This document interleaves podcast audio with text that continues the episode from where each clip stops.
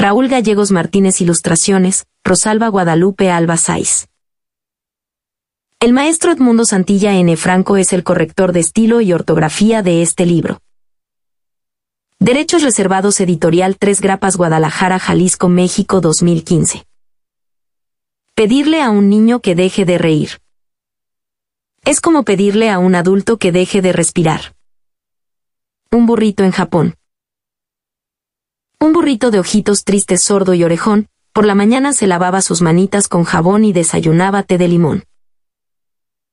Con una tortillita y una taza de frijoles. En la tarde deshojaba mazorcas, le tumbaba los elotes para que se doraran con el sol.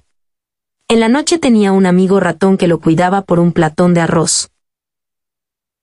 Este burro llevaba los granos dorados del sol a un cazón y de su caparazón sacaba palomitas, las ponía en un tazón y miraba a Pedro Infante en la televisión.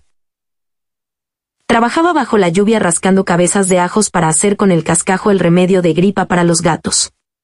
Miraba la ventana y ahí estaba su pago, galletas de jengibre y leche fresca.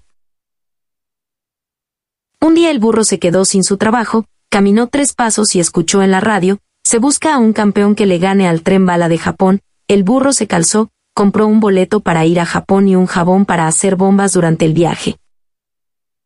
El tren bala de Japón no se resbalaría con el jabón, esperaba el disparo de salida para refrendar su carrera. Había una nave espacial rusa. ¿Qué era llevada por el sol? Un auto modificado que corría como un león. Llegó la televisión. El burro llegó apoyado de su ratón y de su hijo burrito el cual era menos orejón que un castor de cola corta. La competencia comenzó. Y el auto norteamericano, en un instante no se miró. Y en las cumbres se perdió.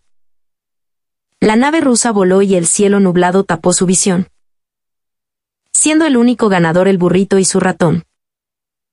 Se determinó, con una cámara de televisión. En esta se exhibió al burrito que pegó con una cinta adhesiva tres pelitos de sus orejas en la punta del tren bala de Japón. Ganando por tres pelitos, mientras éste miraba el paisaje dentro del tren con las patas encogidas por el viento. Cuento, Raúl Gerardo Gallegos Martínez. Poeta y escritor mexicano.